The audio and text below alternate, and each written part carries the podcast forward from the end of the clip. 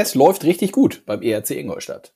Vor der am Freitag startenden Halbfinalserie gegen die Adler aus Mannheim überzeugte das Team von Mark French, auch wenn die Spiele eng waren, gegen die Düsseldorfer EG. Und die Hauptrunde schlossen sie zuvor als Zweiter ab, was ein Champions League Platz bedeutet. Ich spreche heute mit zwei Journalisten, die seit Jahren sehr eng dran sind und sich somit bestens auskennen. Zunächst mit Dirk Singh und danach mit Fabian Huber. Und in den Talks tauchen wir jeweils tief ein. Es geht natürlich um die Chancen der Ingolstädter auf das Finale und welche einzelnen Mannschaftsteile besonders funktionieren müssen, damit es klappt. Zudem geben mir beide ihre Einschätzungen zu French. Zur Erinnerung, der Coach wurde gerade jüngst zum Trainer des Jahres gewählt und lässt nicht nur offensives Eishockey spielen, sondern weiß sehr genau, dass die Spiele im Kopf entschieden werden.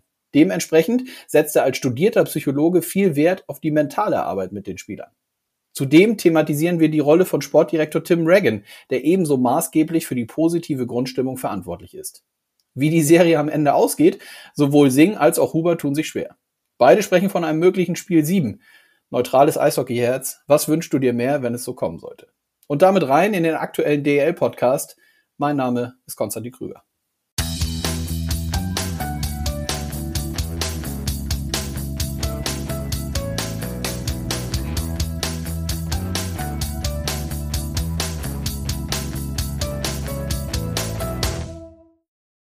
So, damit gehen wir rein. Wir wollen über den ERC Ingolstadt sprechen. Steht im Halbfinale. Es äh, wird spannend gegen Mannheim und ich freue mich auf den ersten Experten. Grüß dich, Dirk. Hallo Konstantin, Gruß aus Oberbayern. Ja, vielen Dank für deine Zeit. ähm, wir sind am Donnerstagmorgen, das vielleicht für die Hörerinnen und Hörer. Das Halbfinale ist nun komplettiert. Straubing verliert gestern Abend zu Hause 1-3 gegen Wolfsburg. Das bedeutet, die Grizzlies spielen gegen München, aber wir wollen über die andere Serie sprechen und vor allem über den ERC. Vielleicht steigen wir damit ein. Seit wann begleitest du Ingolstadt? Äh, mittlerweile seit 2000, also jetzt quasi 23 Jahre. Mhm, also lange Zeit. Ähm, ja. Ich weiß, das ist höchstwahrscheinlich, man kann ja diese Spielzeiten äh, nicht so schwer oder schwer miteinander vergleichen. Ähm, aber wenn du jetzt auf die aktuelle Saison blickst, der ERC war in der Vergangenheit natürlich auch sehr erfolgreich schon unterwegs. Würdest du sagen, das ist mit das Beste so vom Kader, was Ingolstadt beisammen hat, wenn du so auf die letzten Jahre blickst? Ähm, ja, würde ich schon sagen. Würde ich schon sagen. Ähm, wenn man mal schaut, wo sie Meister geworden sind, 2014 hat man gesagt, der Kader ist nicht so toll. Ähm, ich sage jetzt mal rein ähm, individuell, aber es war mhm. eine coole Mannschaft, muss ich mal sagen, die dann einfach zusammengewachsen ist.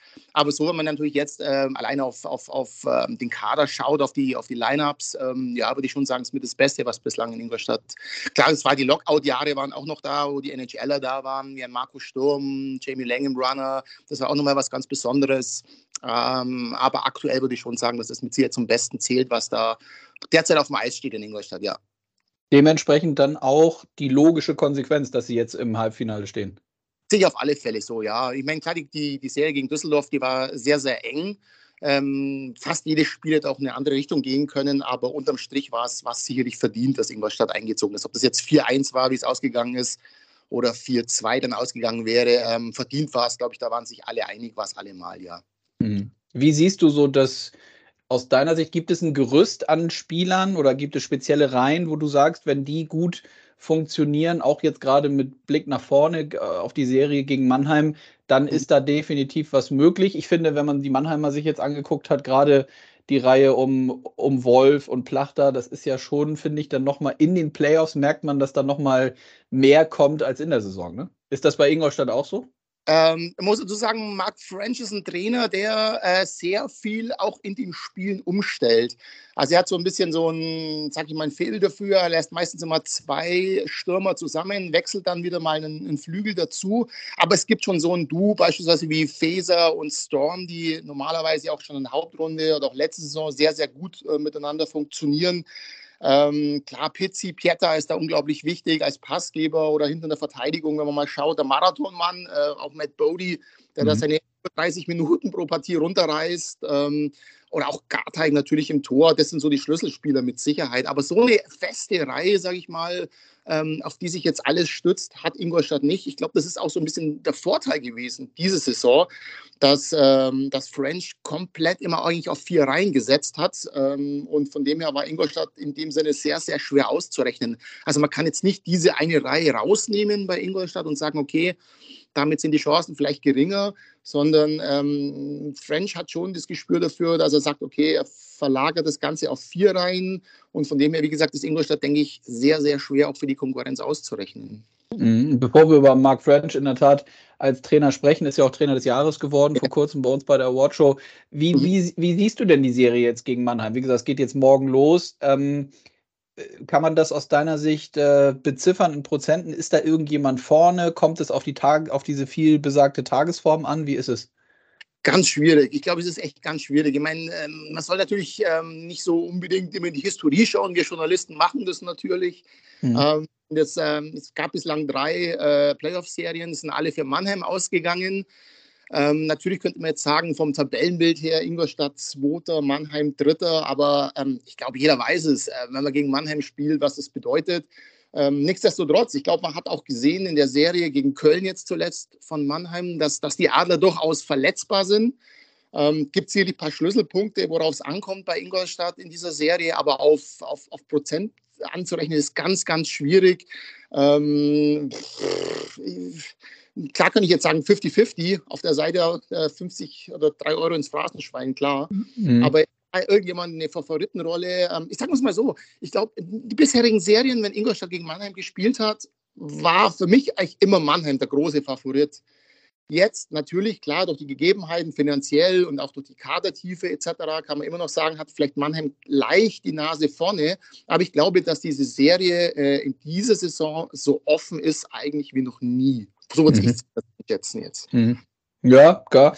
Also wäre ja für den neutralen Eishockey-Fan äh, was Besseres kann ja nicht passieren, wenn man so eine ausgeglichene Serie hat. Nochmal einmal nachgefragt, diese Schlüsselposition oder Schlüsselmomente ja. hattest du eben angesprochen bei den Ingolstädtern. Ähm, da nochmal nachgefragt, was, was hast du genau im Kopf? Also was muss passieren, damit dann eben Mannheim über diese ja, Best-of-Seven-Serie geschlagen werden kann? Ja, also zu, logischerweise hängt natürlich sehr, sehr viel an, am Torwart, an, an Michael Garteig, äh, dass der einen Sahnetag oder mehrere Sahnetage erwischt. Mhm. Ganz wichtig wird es auch sehen, denke ich mal, in der Verteidigung. Ich meine, du hast ja den Ausfall mit Ben Marshall bis zum Saisonende, sprich die Ingolstädter spielen mit sechs Verteidigern da darf natürlich nichts passieren. Ähm, wenn sich da ein Bodie beispielsweise verletzt, ein Edwards, ein Fabio Wagner, ein Leo Hüttel, das wird dann extrem schwierig natürlich. Ähm, vorne in der, in, in, im Angriff sage ich mal klar, Special Teams sind immer entscheidend. Da hatte Ingolstadt jetzt gegen Düsseldorf phasenweise doch ja, größere Probleme. Die haben im ersten Spiel haben sie bei 5 gegen 3 haben sie ein Powerplay-Tor geschossen. Die nächsten drei Spiele, dann haben sie kein Tor mehr geschossen im Powerplay. Dann jetzt im fünften Spiel haben sie wieder drei Powerplay-Tore geschossen, was die ganze Statistik ein bisschen, sage ich mal, geschönt hat, in Anführungszeichen. Ja, das Powerplay war auch während der Hauptrunde jetzt so ein bisschen, sage ich mal, so das Sorgenkind. Das muss auf alle Fälle rollen gegen, gegen Mannheim in so einer engen Serie. Klar, Unterzahlspiel auf alle Fälle. Also das sind so, glaube ich, schon die, schon die Dinge, die, die, die äh, ja, ja, laufen müssen. Und natürlich auch die Kaltschnäuzigkeit vom Tor, dass, dass die wenigen Chancen, die du vielleicht gegen Mannheim bekommst, dass du die eis, äh, eiskalt reinmachst. Und ja, auch defensiv verhalten gegen Mannheim natürlich, wenn die mit vier reinkommen, das muss ausstehen. Also wie gesagt, das sind doch einige Schlüssel, die da ähm, die da passen müssen. Aber Ingolstadt hat es bewiesen dieses Jahr in der Hauptrunde. Ähm, und was, was natürlich auch ein großer Trumpf für Ingolstadt ist, ähm, die können sehr, sehr viele Spiele noch im dritten Drittel gewinnen. Das mhm. hat man mhm. jetzt letzt gegen Düsseldorf gesehen, auch in Spiel Nummer 5, wo sie 6-3 hinten waren. Ähm, ist ja, glaube ich, statistisch auch die beste Mannschaft äh, in der Hauptrunde gewesen im dritten Drittel. Ähm, also das ist eine Mannschaft, die glaubt an sich. Und von dem her, wie gesagt, ähm, ich glaube, die Chancen diese Saison sind so groß wie noch nie gegen Mannheim. Mhm, okay, spannend. Dann lass uns mal über Mark French ein bisschen sprechen. Ja. Finde ich interessant. Äh, neuer Coach sozusagen bei uns in der Liga, kam ja, ja. vor der Saison. Ähm, ja. Jetzt auch mit dem äh, Wochen oder Monaten, wo du ihn äh, sehr oft und tagtäglich fast ja mitbekommen hast. Was macht er für dich äh, oder auf dich für einen Eindruck? Was ist er so grundsätzlich für ein Typ, auch im Umgang mit den Medien? Ja, also ich muss mal grundsätzlich sagen, also wo ähm, damals Mark French als neuer Trainer ähm, vorgestellt worden ist bei Ingolstadt, ich muss zugeben, ich habe damals auch erstmal googeln müssen ähm, nach seiner Vita so ein bisschen, weil für mich war es auch, ich habe ihn nicht gekannt, sage ich ganz ehrlich. Mhm. Und ähm, wenn er dann vorgestellt wird und äh, heißt, ja okay, äh, er will schnelles Eishockey spielen, gut, welcher Trainer will das heutzutage nicht schnelles Eishockey spielen? Und dann war der nächste Punkt, der dann hieß, ja okay, Mark French ist ein Trainer, der Spieler besser macht und auch das Team besser macht ich denke, das hörst du von jedem Trainer, ähm, wenn er verpflichtet wird, dass er das, dass das seine Aufgabe ist. Und von dem her, klar, er hat die Liga nicht gekannt, war natürlich auch, denkt man, puh, wenn einer von außen kommt, bin ich mal gespannt, wie das funktioniert. Ähm, aber im Grunde hat er eigentlich genau alles wirklich das umgesetzt, ähm, für das er geholt worden ist. Und gerade auch jetzt, wenn du sagst, im Umgang mit den Medien, ich würde jetzt mal sagen, er ist unglaublich ein smarter Typ. Ähm, vielleicht auch nochmal auf die Mannschaft zurückzukommen, er hat es auch geschafft, quasi relativ schnell, dass die Mannschaft für ihn spielt. Und ich glaube, mhm. das ist immer extrem wichtig für einen Trainer, wenn du eine Mannschaft überzeugen kannst. Ähm, auch mit seinem Spiel, Stil, äh, Spielstil, äh, den er auf die Mannschaft draufgelegt hat. Ähm, er ist ein unglaublich smarter, eloquenter äh, Trainer, hat nicht umsonst oder was ganz wichtig, glaube ich, ist in diesem Job. Ähm, er hat ja Psychologie studiert, ähm, mag das auch sehr viel im Umgang mit den Spielern. Ähm, das ist, ich sage es mal im Grunde genommen, das ist so ein Antityp äh, zu Doug Sheridan, zu seinem Vorgänger.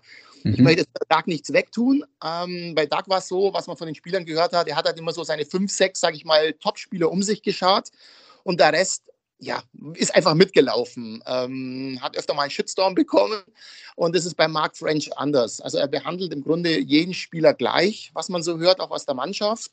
Ähm, der Umgang ist ein anderer, ähm, der Umgang ist sehr gepflegt, wobei French auch, äh, was man kaum glauben kann, er kann auch relativ laut werden in der Kabine, ähm, habe ich von den, von den Jungs gehört.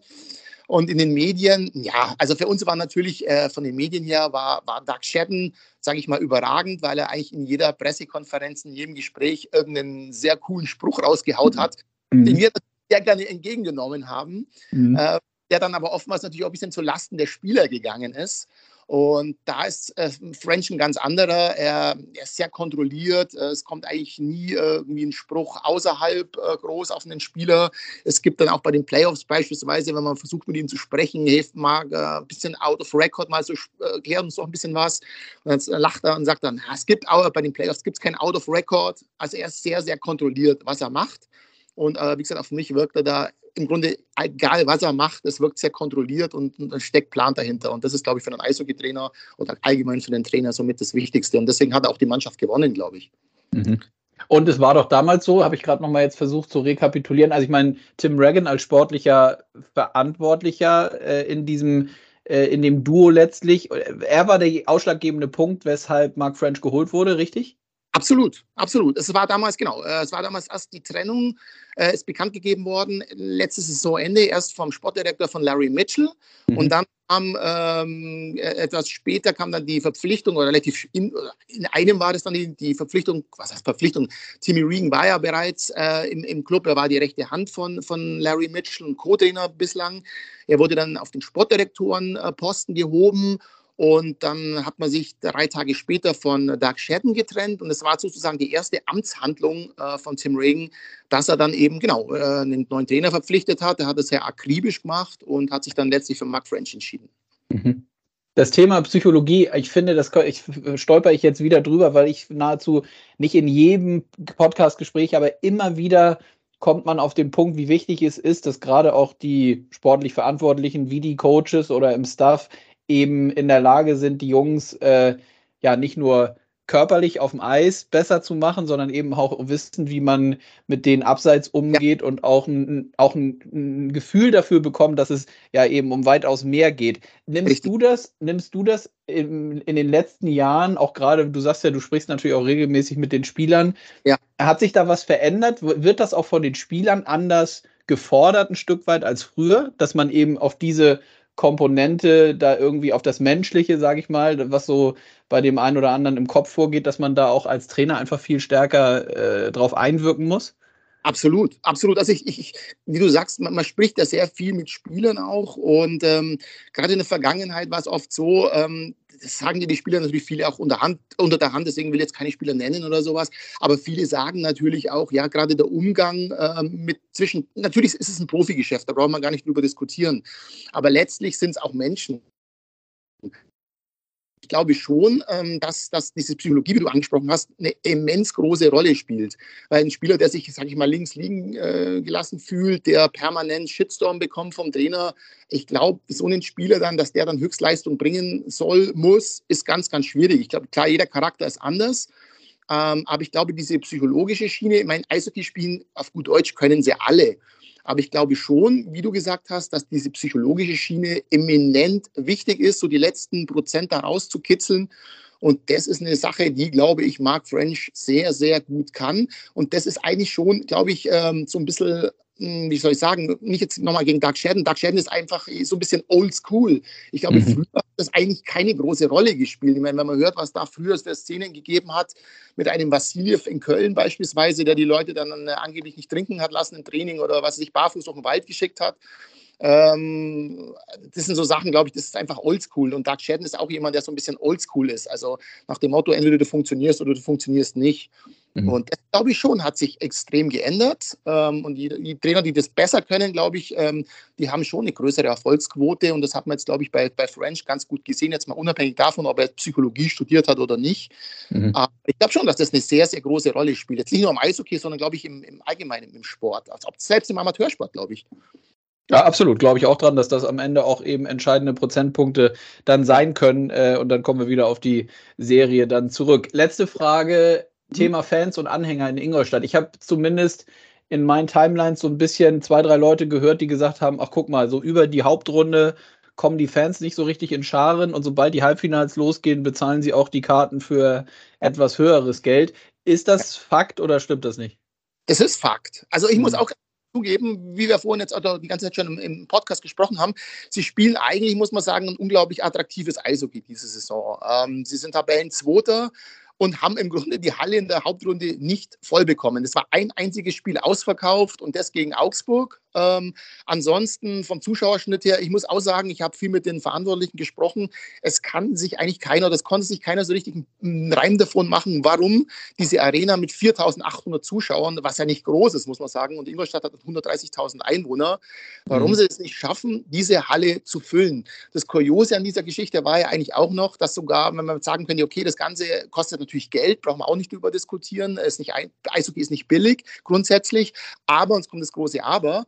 Ähm, wenn, sage ich mal, einigermaßen voll war, dann waren die Sitzplätze ausverkauft und die Stehplätze äh, waren noch offen. Mhm. Also da rein drauf zu machen, ich, äh, es ist wahnsinnig schwierig. Auch die Verantwortlichen, Claudius Rehbein oder auch ein Klaus Lili, die, die sind da ein bisschen am Rätseln. Klar, natürlich vor, äh, vor der Halle wird jetzt momentan äh, wird jetzt gebaut und einige Parkplätze sind weggefallen. Aber ich glaube, wenn ich, wenn ich mir sowas anschauen will, dann komme ich auch. Warum das der Fall ist, ich, ich kann es echt nicht sagen. Ich meine, Ingolstadt ist allgemein vielleicht auch ein bisschen verwöhnt, was, was Erfolg betrifft mit der Meisterschaft und da, die Ansprüche sind relativ hoch. Aber warum das der Fall ist, warum die Zuschauer jetzt in der, selbst muss man ja sagen, selbst äh, die ersten zwei ähm, Viertelfinalspiele gegen Düsseldorf waren auch nicht ausverkauft. Mhm. Warum das der Fall ist, ganz schwierig zu ergründen. Ich, ich weiß es nicht. Ich glaube, da steht jeder momentan so ein bisschen auf dem Schlauch. Es ist schade. Klar, das letzte Spiel war jetzt ausverkauft. Aber warum das der Fall ist, großes, großes Fragezeichen. Aber morgen Abend ist ausverkauft, wenn ich es richtig gesehen habe. Ne? Also da äh, sind doch. Richtig, davon gehe ich fest ja. aus, weil auch Mannheim mit Sicherheit Zuschauer mitbringt. Die Distanz ist jetzt nicht so weit, also davon gehe ich jetzt mal fest aus. Ich werde jetzt nachher nochmal mit dem ERC telefonieren, aber davon gehe ich fest aus, dass morgen Abend ausverkauft ist, weil wenn morgen nicht ausverkauft ist, dann weiß ich auch nicht mehr, wann ausverkauft sein soll. Ja. Abschließende Frage, das hatte ich auch nochmal, war zu lesen, ja. Audi als wichtigster Partner in Ingolstadt und irgendwie ja auch der, ich würde fast sagen, naturgegebene Partner. Jeder, der mal da war, weiß ja auch, dass äh, Audi da omnipräsent ja. ist, hat den Vertrag verlängert. Ähm, ja. Sicherlich ein wichtiges Zeichen für den ERC. Ja, unglaublich wichtig. Also das muss man schon sagen. Also ohne Audi ähm, würden, würde ich jetzt mal behaupten, fast äh, würden die Lichter in Ingolstadt ausgehen. Ähm, das ist schon mit Sicherheit der, der, der, große Macher im Hintergrund. Klar, es gibt auch die Media Markt Saturn Gruppe, aber die ist bei Weitem natürlich nicht so wie, wie bei Audi. Ich meine, das ist äh, wie bei Wolfsburg mit VW, Skoda. Ähm, da ist Audi natürlich die treibende Kraft und von dem her hat Ingolstadt da mit Sicherheit äh, ein großes, großes Stück Planungssicherheit für die Zukunft. Das auf alle Fälle, ja. Super. Dirk, dann haben wir das auch noch. Ich ähm, entlasse dich aber nicht mit dem letzten Tipp, wenn wir auf die Serie gucken. Also was, wir haben schon gesagt, es ist, äh, es wird spannend, es wird höchstwahrscheinlich auch eng. Was ist dein Gefühl? Wie geht's aus? Naja, ich muss jetzt was sagen, dass Ingolstadt gewinnt, weil sonst brauche ich mich blicken lassen. Das ist eine ganz kleine Frage. Aber ja, wie gesagt, ich möchte mich ja doch noch mal blicken lassen im Ingolstädter Stadion. Und äh, für einen neutralen Zuschauer, glaube ich, gibt es nichts äh, Cooleres wie eine Serie, die über die volle Distanz geht. Haben wir ja gestern auch gesehen bei Straubing gegen Wolfsburg. Ja. Und von dem her sage ich jetzt einfach mal 4 zu 3 für Ingolstadt. Das nehmen wir so. Da hätte der neutrale Eishockey-Fan hätte da gar nichts gegen. Ähm, Richtig. Und wir lassen es einfach so stehen. Ich danke dir für deine Zeit. War Sehr super gerne. interessant. Freue mich, wenn wir uns sehen und wieder hören. Bis bald. Jawohl, danke dir. Ciao. Ciao, ciao. Ciao.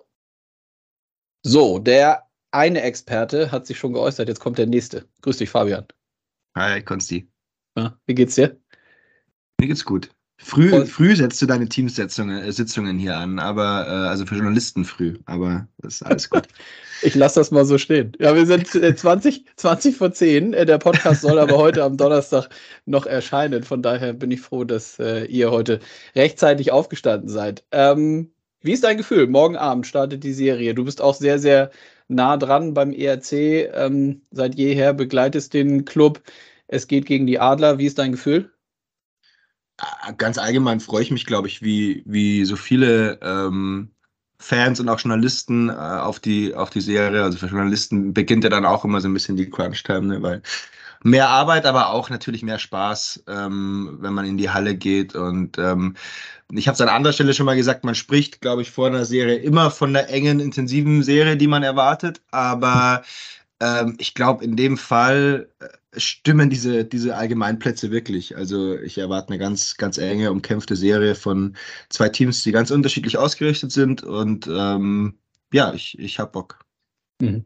Ja, kann ich verstehen. Lass mich mal einmal, das finde ich spannend, dass äh, was das Thema angeht, journalistische Arbeit im Einklang mit einer Sympathie vielleicht für einen Club. Ähm, ja.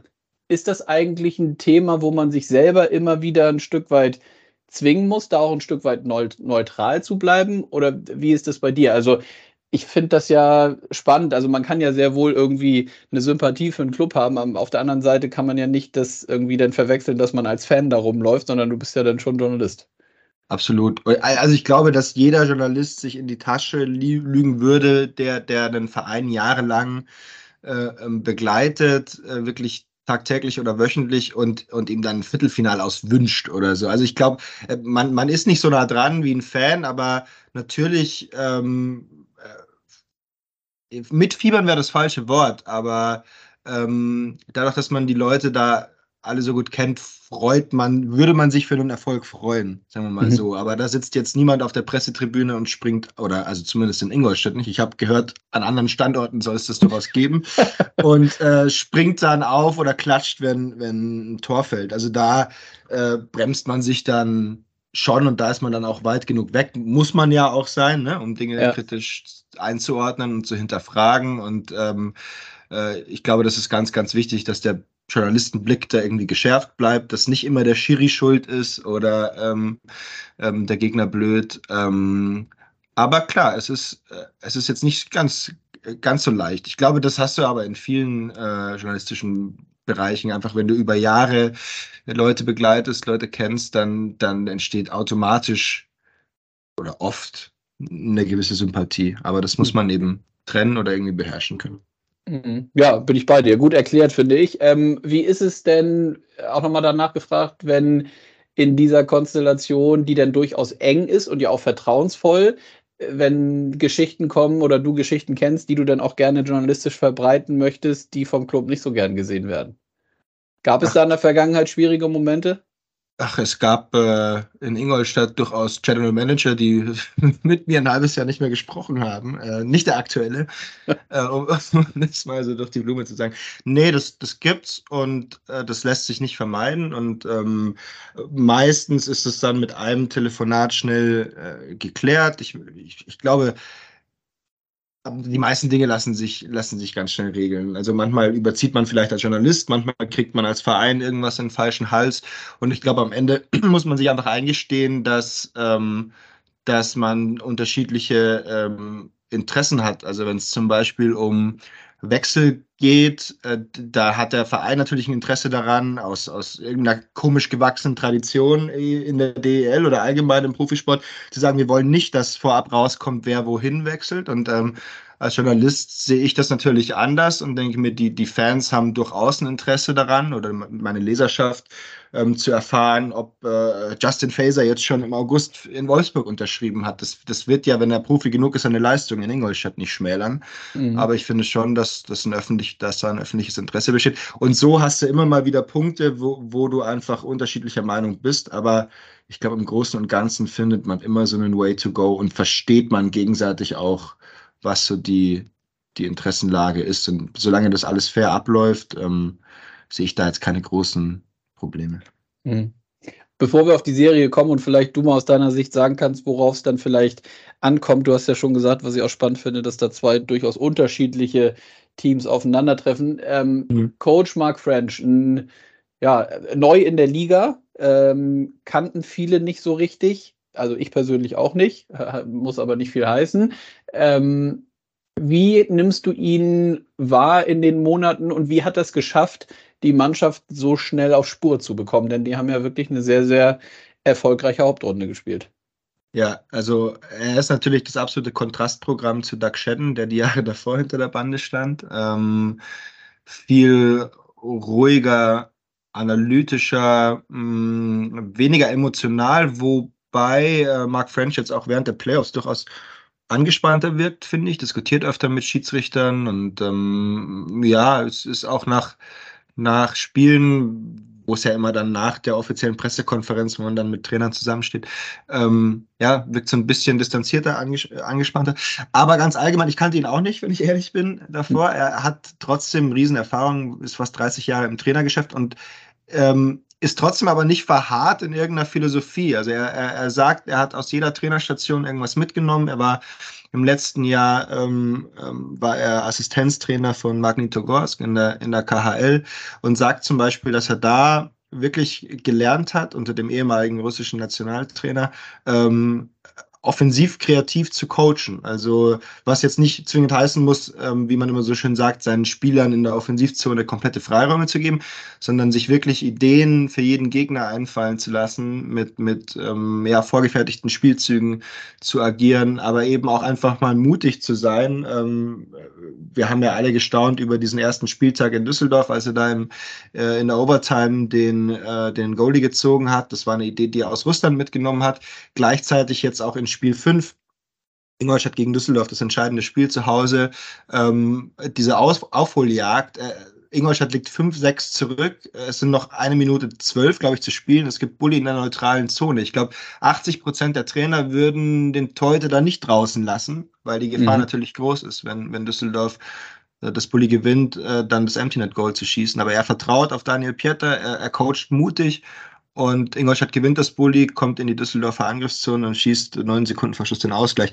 Also das sind so, so Dinge, ähm, die echt auffallen. Und er hat, er ist studierter Psychologe. Er sagt auch, er versucht zu jedem Spieler einen, einen eigenen Zugang zu finden. Also ähm, ja, man hört wirklich äh, kaum Negatives über ihn. Gleichzeitig äh, äh, kann er durchaus mal laut werden im Training oder in der Kabine. Es ist eine sehr gute Balance, die, die Mark French da findet. Ja, das äh, hört sich in der Tat so an. Das sagte Dirk vorhin eben auch schon zu mir. Das äh, gleicht sich, wie ihr ihn da seht. Kann das aus deiner Sicht so sein, dass das jetzt mit Blick auf die Serie, ich meine, mit Bill Stewart auf der anderen Seite im Team mit Marcel Gottsch, äh, die sind natürlich auch mit allen Wassern gewaschen. Ähm, aber sind das auch vielleicht so gerade Prozentpunkte und so Entscheidungen, die du gesagt hast vom Coaching her, die den Ausschlag geben können? Ich sehe Ingolstadt auf der Trainerposition schon, schon besser besetzt. Aha. Nicht in anderen Mannschaftsteilen, aber ähm, auf der Trainerposition schon. Ich meine, Mannheim hatte durchaus, so wie ich das jetzt von außen mitbekommen habe, auch äh, äh, Probleme während der Saison, also ähm, auch mit Bill Stewart. Von dem her ähm, glaube ich schon, dass Mark French ein Coach ist, der, der innerhalb von der Serie Dinge so anpassen kann, dass sie, dass sie wirken und dass sie dem Gegner wehtun können. Das war bei Doug Shedden, der übrigens sehr gut mit Bill Stewart befreundet ist, äh, eher nicht so. Also er hatte da sein festes System und das hat er durchgezogen damals. Und ähm, im Nachhinein sagen die Spieler auch, das hat uns vielleicht zum Beispiel die Playoff-Serie im letzten Jahr gegen Köln gekostet. Ähm, und ich glaube, Mark French tickt da anders und ähm, es kann durchaus sein, dass wir da ganz unterschiedliche Verläufe in den Serien ähm, ja, sehen werden. Also ich habe mir mal so ein Szenario ausgemalt, man kann ja immer schwer vorhersagen, ne? aber mhm. Ingolstadt musste jetzt gegen Düsseldorf nicht wirklich auf Körper gehen, Mannheim gegen Köln schon und Mannheim kann das auch, Mannheim will das und äh, ich kann mir durchaus vorstellen, dass Ingolstadt die ersten ein, zwei Spiele Probleme haben wird reinzufinden, einfach in, in dieses harte Mannheimer Körperspiel. Ingolstadt ist ja eher sehr, sehr schnell und flink und wendig ausgerichtet und ähm, das mag French dann äh, aber irgendwelche Tricks und Kniffe finden wird. Ich weiß nicht welche, ich bin kein Trainer, aber um, um sage ich mal, also ab Spiel 2, 3 dann der Serie eine ganz andere Dynamik zu geben. Ähm, so hat es ich irgendwie im Kopf. Aber lange Rede, kurzer Sinn, Mark French ist ein Trainer, der, der dir eine Serie auch als, als Trainer durchaus gewinnen kann, glaube ich. Mhm. Ja, spannend. Ähm, bevor wir nochmal auf die so einzelnen Teile der Mannschaft, vielleicht auch in Ingolstadt, kommen, wie du sie siehst, äh, Tim Regan. Viele sprechen natürlich jetzt über Mark French, wir jetzt auch schon ein paar Minuten. Welche Rolle nimmt er in diesem ja sehr positiven Verlauf der Saison äh, ein, aus deiner Sicht? Ja, eine sehr wichtige. Ich muss mich da auch an, an den eigenen Kragen nehmen er kommt eigentlich so ein bisschen zu kurz in der Berichterstattung, mhm. ähm, weil jeder immer über French spricht und über das, was ja. auf dem Eis passiert. Aber ähm, ja, man muss sich vergegenwärtigen, klar, er war, er war lange Assistent von sowohl von Larry Mitchell als auch von, von Doug Shedden. Also er hat so eine Twitter, äh, Twitter, Twitter, Twitter-Position in, in Ingolstadt inne als Assistent des GMs und als Assistent des Trainers. Er war in ähm, Rissersee in der zweiten Liga damals schon General Manager, aber hat er jetzt in diesem Jahr wirklich eine Feuertaufe, war, war zum ersten Mal ähm, GM in der DL und ich kann mich noch erinnern, wir haben, wir haben im Sommer öfter mal gesprochen und, und Fans sind nervös geworden, ähm, auch in Hinsicht Nachverpflichtung ne, oder letzter, letzter Importspieler dann im, im, August. Und er ist da ganz, ganz cool geblieben und ruhig geblieben und ähm, hat jetzt auch während der Saison ne, mit Mateau und mit Ronning durch diese Besonnenheit wirklich äh, auch zwei Nachverstärkungen geholt, die wirklich getroffen haben. Und ähm, ich glaube, er musste sich selbst so ein bisschen reinfinden. Er hat, äh, er hat am Anfang von sich selbst auch gesagt, er, er muss sich sein Netzwerk erst so richtig aufbauen. Aber ähm, klar, es wird auch Transfers geben jetzt in der nächsten Periode, die vielleicht nicht stechen, aber in, in, in diesem Sommer ähm, hat er da wirklich gut gearbeitet. Die Mannschaft punktuell gut verstärkt, auch äh, sich mit Mark French frühzeitig abgesprochen, was, was brauchen wir. Ich meine, so eine Entscheidung, Brandon DeFazio zum Beispiel gehen zu lassen, die war in Ingolstadt nicht sonderlich populär. Der Mann hat über 20 Tore gemacht. Aber man ist irgendwie zum Entschluss gekommen, so die, dieses System, dieses Spiel, das wir spielen wollen, das passt nicht ganz zu einem Spielertypen wie Brandon DeFazio. Und mhm. ähm, dann hat man sich von ihm getrennt und äh, stattdessen andere Leute geholt. Und ähm, ja, also er, er war auf jeden Fall mutig und äh, ich würde sagen, er hat seine erste Saison ganz, ganz gut durchstanden. Hm. Wer sind die relevanten Spieler oder vielleicht auch äh, gibt es eine Konstellation von Reihen, wo du sagst, wenn die funktionieren, dann ist Ingolstadt nicht nur auf der Trainerposition vielleicht ein paar Prozentpunkte vorne, sondern insgesamt auch auf, mit Blick auf die Serie?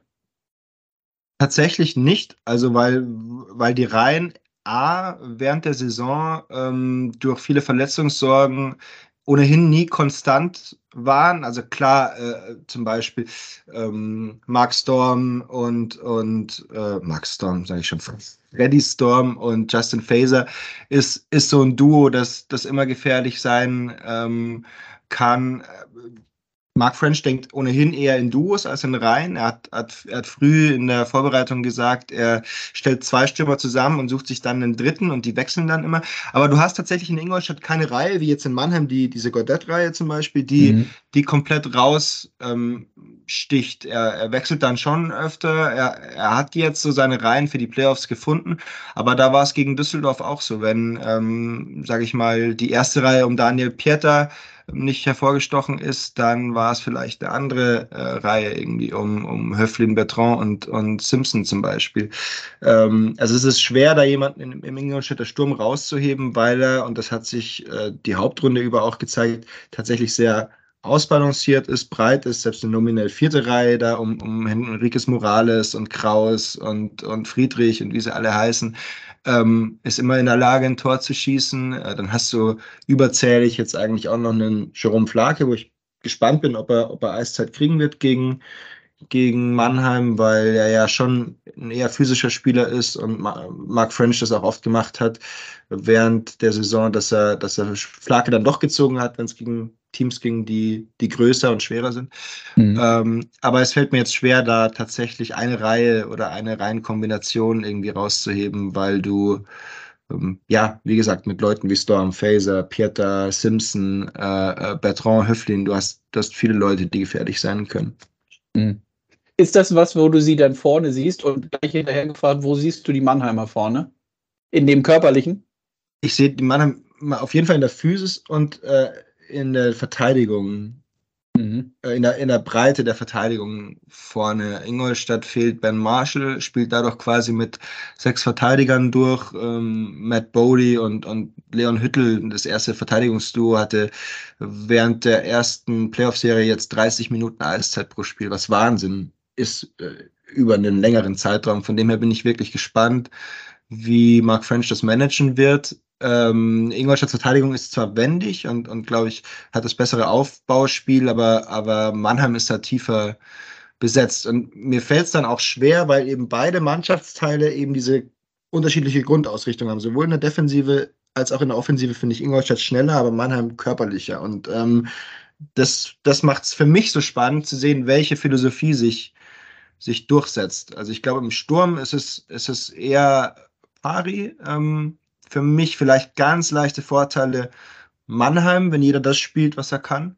Ähm, mhm. Und ähm, im Tor sehe ich Ingolstadt besser besetzt aktuell, auch wenn Tiefensee eine, eine tolle ähm, Viertelfinalserie hatte. Ähm, auf der Bank auch Ingolstadt und in der Verteidigung vielleicht auch Mannheim leicht vorne. Aber das sind Nuancen und ich, ich glaube, es wird ganz, ganz eng.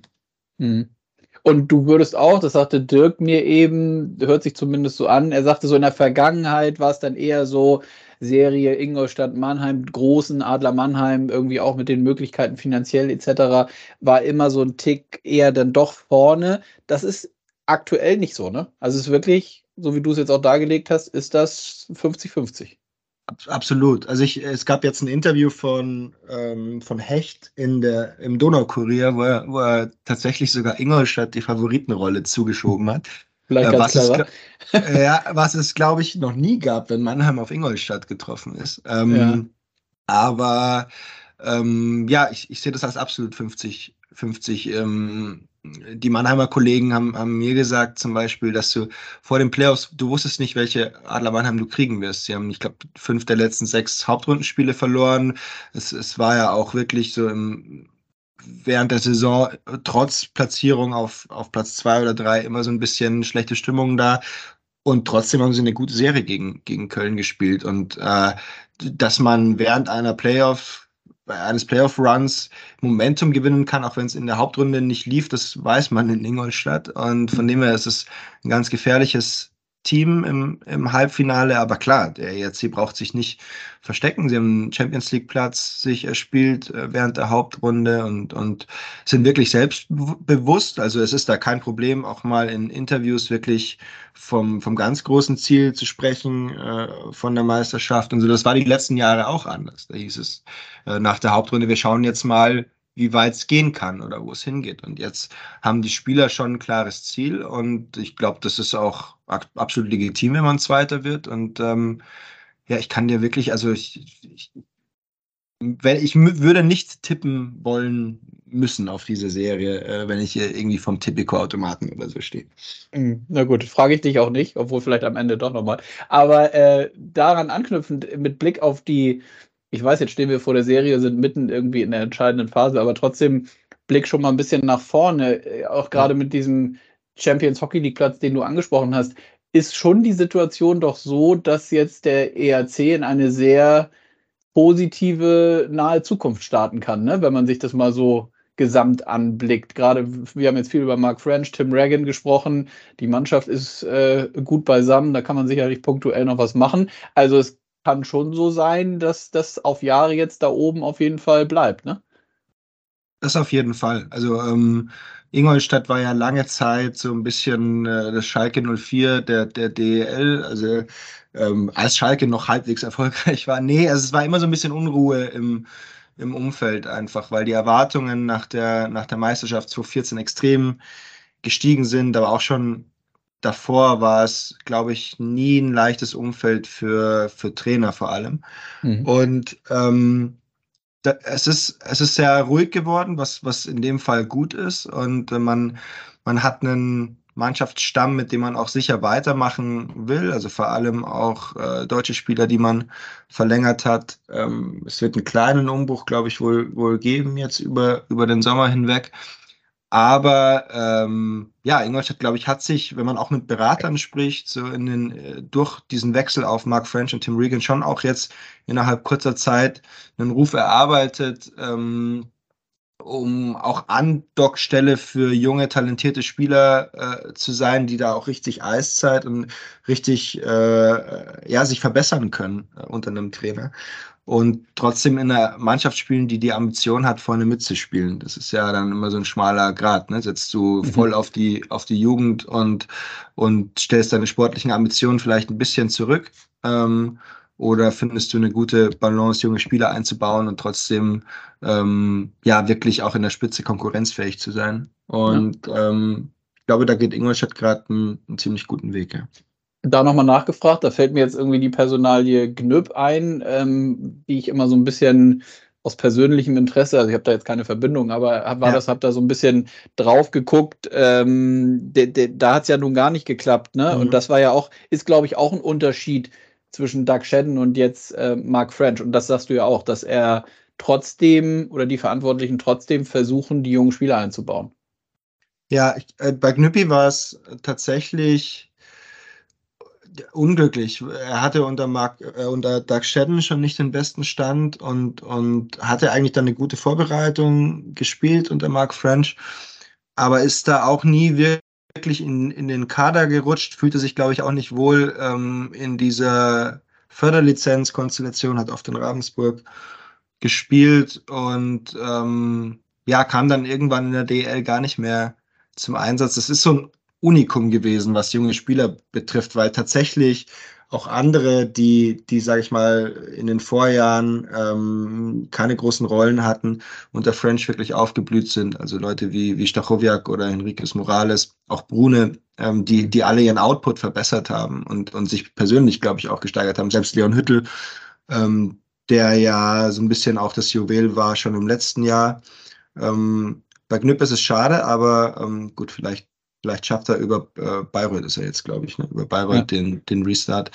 Ähm, aber wie gesagt, ganz allgemein ähm, macht French da keinen Unterschied, ob, ob deutscher oder kanadischer, äh, amerikanischer Spieler.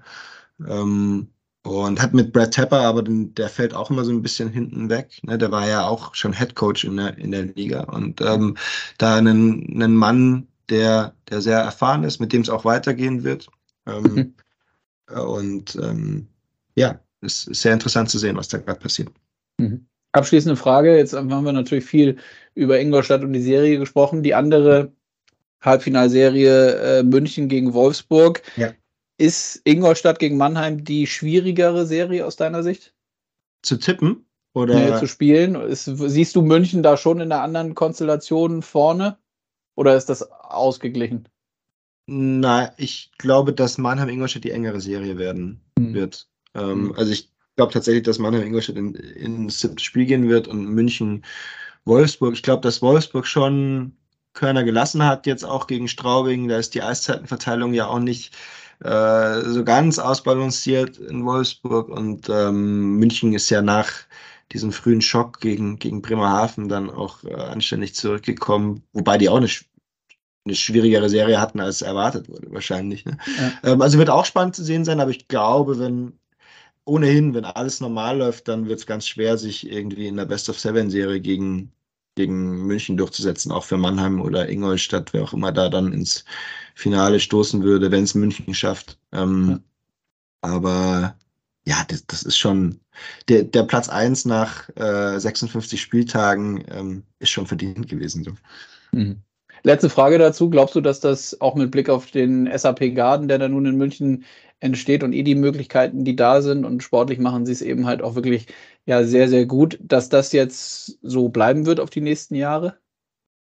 Ja, ich, ich glaube schon. Also irgendwann steht in München natürlich jetzt auch die nächsten ein, zwei Jahre so ein, so ein Cut an, weil man dann doch viele ähm, ja, eher älteren äh, Spieler auch, also es ist ein sehr erfahrener Kader, äh, dem so ein bisschen, glaube ich, vor allem auf dem deutschen Sektor so die mittelalten Spieler ähm, fehlen. Wobei, wenn man so hört, was angeblich nach München kommt jetzt in der Transferperiode, dann dann füllen die da auch schon auf.